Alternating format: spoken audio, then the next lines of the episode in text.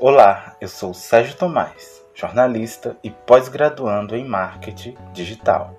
Hoje, nesse primeiro episódio, vamos falar de redes sociais, como elas influenciam na autoestima das pessoas. A verdade é que cada vez mais compartilhamos momentos da nossa vida na internet. Parece que algo que vivemos só se torna intenso, importante e real quando postamos nos stories do Instagram. E essa importância vai ser maior se tivermos um bom número de likes. Partindo dessa ideia, você já parou para pensar na influência das redes sociais em sua autoestima?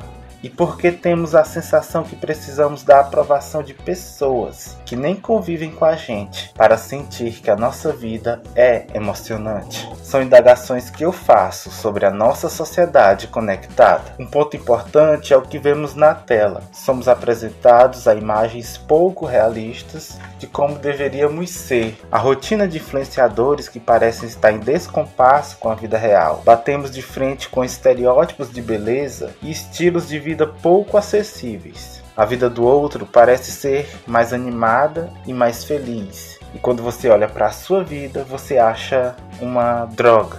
E isso, consequentemente, pode gerar mal-estar e causar impacto em nossa existência. O conflito interno é quando vemos que a nossa realidade não está em conexão com aquilo que supomos que deveríamos ser. O ato de seguir determinadas pessoas e conteúdos gera uma espécie de espelho para a nossa existência.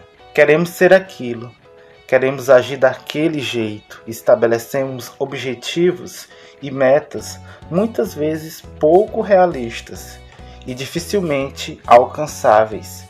E baseado em encantamento e falta de plano, nos decepcionamos com nós mesmos quando não conseguimos e a autoestima diminui. É preciso dizer que o ritmo de vida de algumas pessoas nas redes sociais, principalmente aqueles que chamamos de influenciadores, é algo difícil de seguir. Não temos o mesmo orçamento para viajar pelo mundo, por exemplo. Precisamos ter em mente que aquelas pessoas, embora reais, tentam passar uma espécie de personagem, uma imagem melhorada e específica deles mesmos. São indivíduos que vivem e lucram pela exposição, no mais, se comparar com o que vemos nas redes sociais, é cair em um erro. As pessoas não se mostram como elas são, mostram aquilo que querem que os outros vejam, o que, segundo elas, será digno de aprovação. Por isso, é comum ver a maioria das pessoas no Instagram, no Facebook, de bem com a vida, com um sorriso no rosto, de bem com o próprio corpo